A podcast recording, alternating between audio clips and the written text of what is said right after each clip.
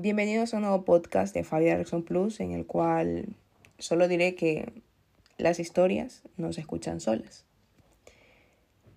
Espero que les guste aquello que van a escuchar y también decirles que si van a estar solos, sería mejor que busquen compañía para escucharlas. La villa inglesa de Glamhall debería ser conocido como un sitio tranquilo y reconfortante para vivir o para pasar el momento, pero si te digo que no es así, no estaría mintiendo ni engañándote. A final de la década de los 60, el lugar comienza a ganar notoriedad por la cantidad innumerable de avistamientos ovnis en el lugar.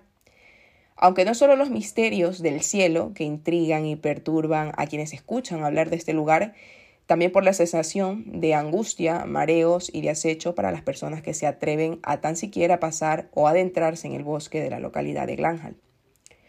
Pero este no es solo un bosque, es el bosque, donde han desaparecido mucha gente y posterior a esto se las ha encontrado sin vida. Un bosque donde incluso a los animales como los perros se les pierde el rastro.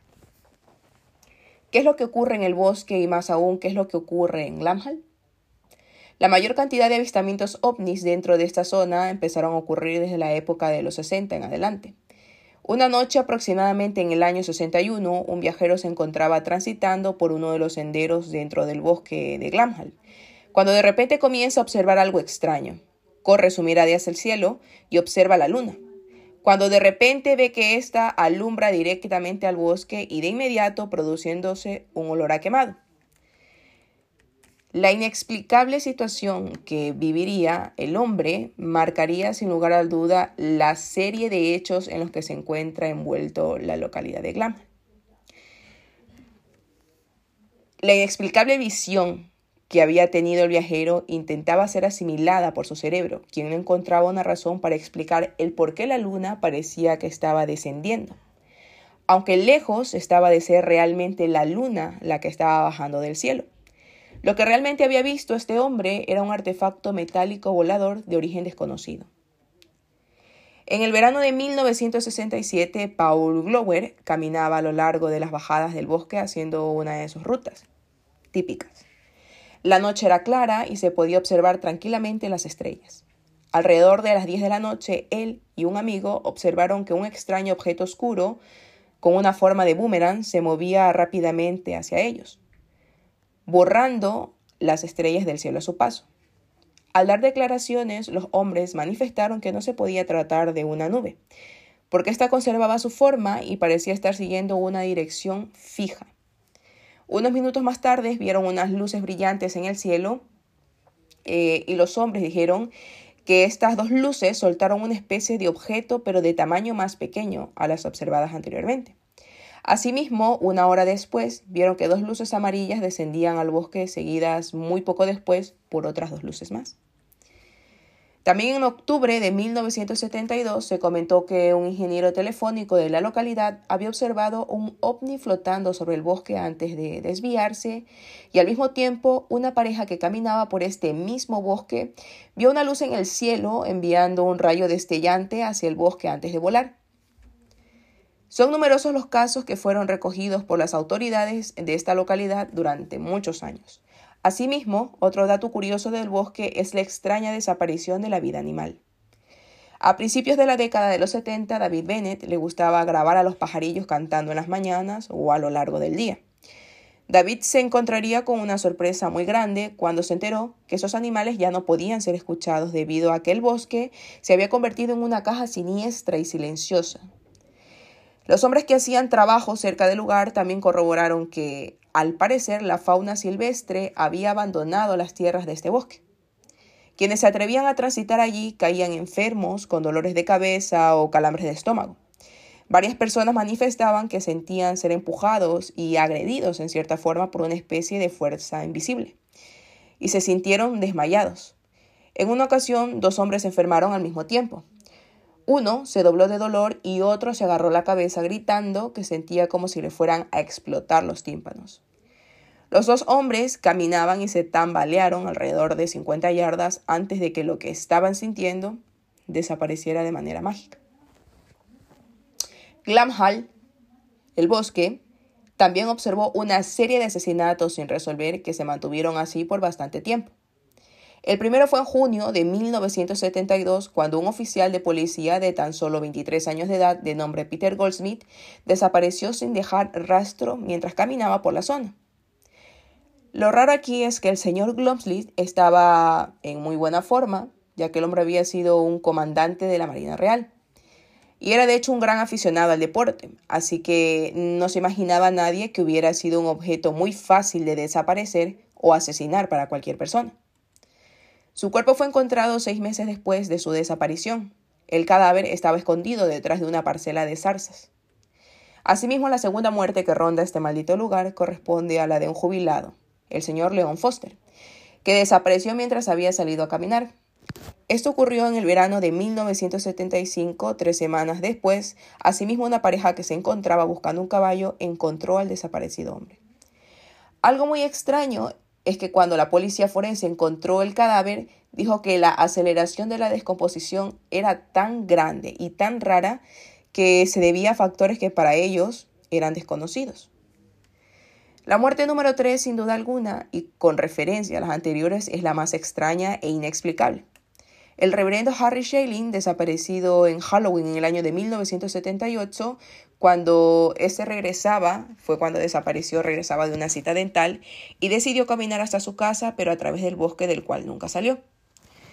Se hizo una profunda búsqueda en el área, pero sin éxito, ya que su cuerpo no se localizó, al menos no, hasta finales de agosto de 1981, escondido en lo más profundo del bosque y visto por un turista.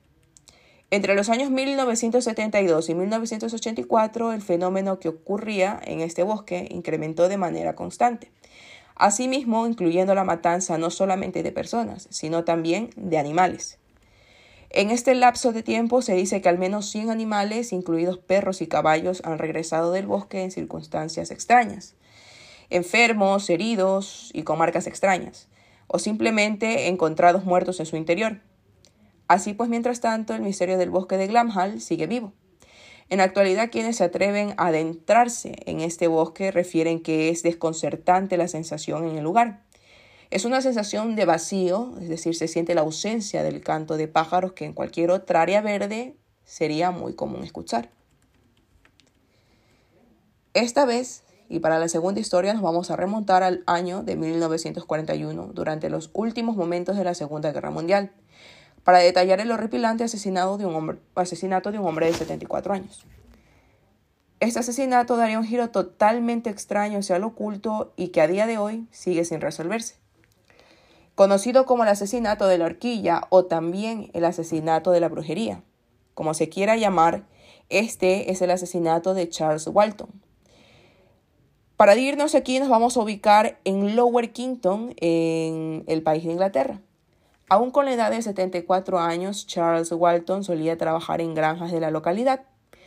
Y a la gente que formaba parte de la aldea y alrededores les agradaba el hombre, aunque se corrían ciertos rumores de este. La gente afirmaba que el hombre tenía una conexión sobrenatural con los animales. Veían que incluso los pájaros se alimentaban de su mano, además de que varias personas fueron testigos de cómo controlaba a los lobos salvajes con su voz. El día de San Valentín de 1945, Walter estaba trabajando con una horquilla y un gancho en Menhill. El área de Menhill, cabe recalcar que estaba envuelta por historias y creencias sobrenaturales. Las historias del área contaban de reyes trepados en caballos rondando la zona y también de manadas de perros blancos.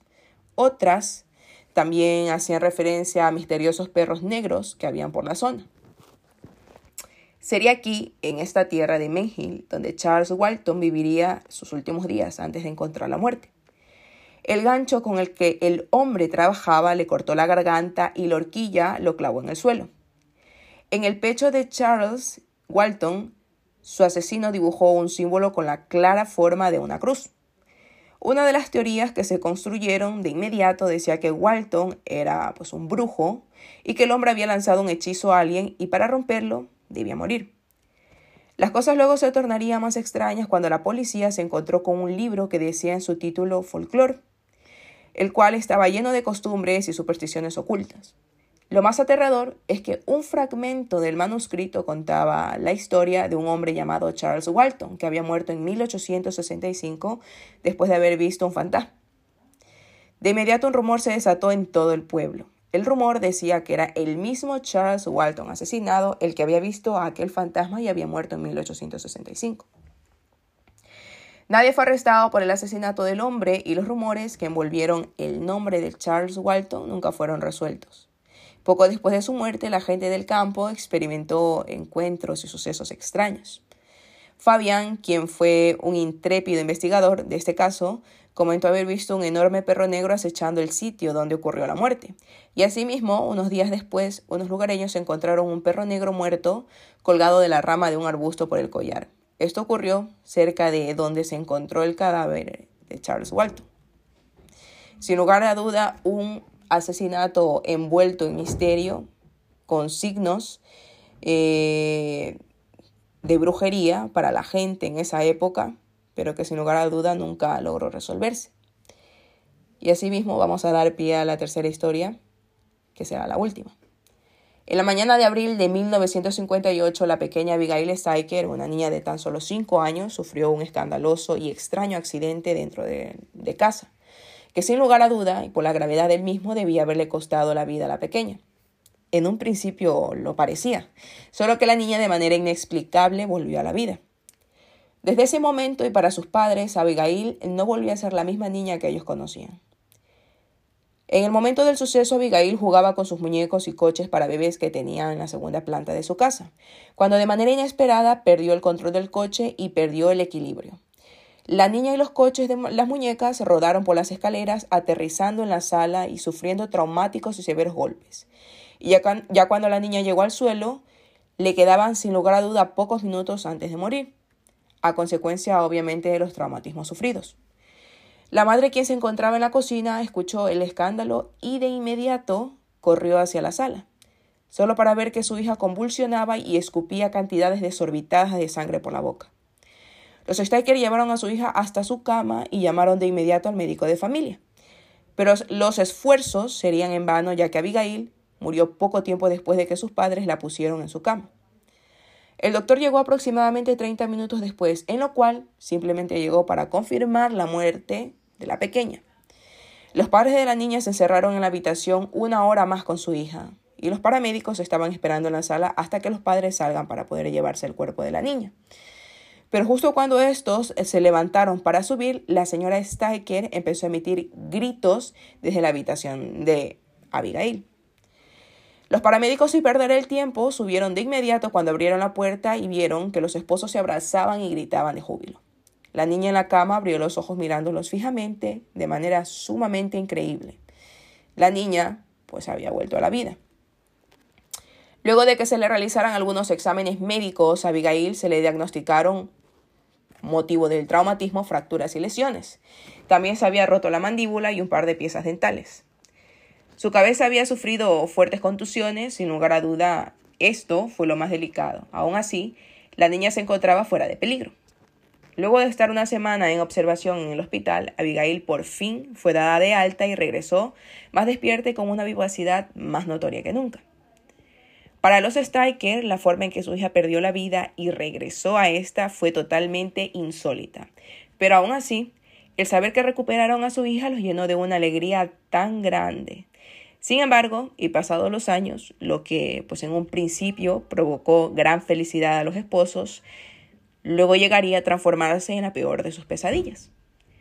Los Steiker estaban totalmente convencidos que su hija fue un antes y un después del accidente, afirmando pues que la niña de los primeros cinco años de vida era una Abigail llena de cariño, muy carismática y una de las niñas más dulces, mientras que la Abigail de los seis años en adelante era completamente distinta. Se la encontraba siempre malhumorada y se encontraba siempre quejándose por todo con sus padres. Los Steiker también notaron que la niña utilizaba una jerga al hablar que nunca antes habían conocido, por lo cual era muy raro que esté familiarizada con ella. Era muy extraño, parecía como que alguien más estuviera comunicándose a través del cuerpo de su hija. Abigail parecía no tener recuerdos propios antes del accidente e incluso cuando hablaba de recuerdos que tenía, eran totalmente ajenos a los suyos y eran recuerdos pues que nunca había vivido, ya que sus padres conocían exactamente lo que la niña había pasado en sus primeros años de vida y no concordaban con lo que ella describía. Todos estos acontecimientos asustaron mucho a los padres de la pequeña, quienes desesperados buscaron ayuda y orientación médica. Varios especialistas les dijeron que después del accidente era normal que la niña perdiera varios recuerdos, pero lo que los Steiker no lograban comprender era el radical cambio de personalidad y vocabulario nuevo totalmente desconocido para ella. Los profesionales aún así trataron de calmar a los padres, asegurando que este tipo de accidentes pues podía provocar em, podía provocar esta secuela en ella, pero aún así algo dentro de los Steiker, un instinto muy fuerte les decía que aquella niña no era su hija, que más allá de la apariencia del físico externo, nada más pertenecía a ella. Y conforme Abigail fue creciendo, estas sospechas no hacían más que agravarse. La joven nunca fue capaz de demostrar amor y cariño hacia sus padres, incluso a veces parecía como que si ellos eran una molestia en su vida. En un momento de ira, la niña le gritó a su madre que ella no era su hija, que en realidad Abigail había muerto y que ella también había muerto muchas décadas atrás, pero que al momento de que Abigail murió, ella se apoderó de su cuerpo. Pareciera pues que a lo mejor este capítulo sería solo un ataque de raya juvenil, pero algo dentro de la mujer le decía que aquellas palabras, que lo que dijo la niña, serían las primeras palabras con sinceridad que ésta había escuchado de ella. Algo de lo cual solo ellos que vivieron con estas dos Abigail podrían estar seguros. La joven Abigail desapareció de su casa a los 19 años y de hecho desapareció para nunca más volver. La joven se fue sin decir adiós, sin dejar ni siquiera una nota o alguna señal de dónde estaría. Los esposos Staker, sin embargo, sintieron un gran alivio de que esa mujer, que no era su hija, se había ido al fin de sus vidas, ya que quien fuera que sea el que poseía aquel cuerpo, seguramente no era la pequeña Abigail que ellos vieron nacer. un espíritu que se apoderó del cuerpo de la niña al fallecer, algún alma que aprovechó el momento. Sin lugar a duda, eh, un gran misterio, ¿no? Espero que les haya gustado este podcast y recuerden que pueden escucharlo también por la red de podcast de sospechosos habituales, además de que también pueden seguir la cuenta por Spotify de Fabia de Rexon Plus. Adiós.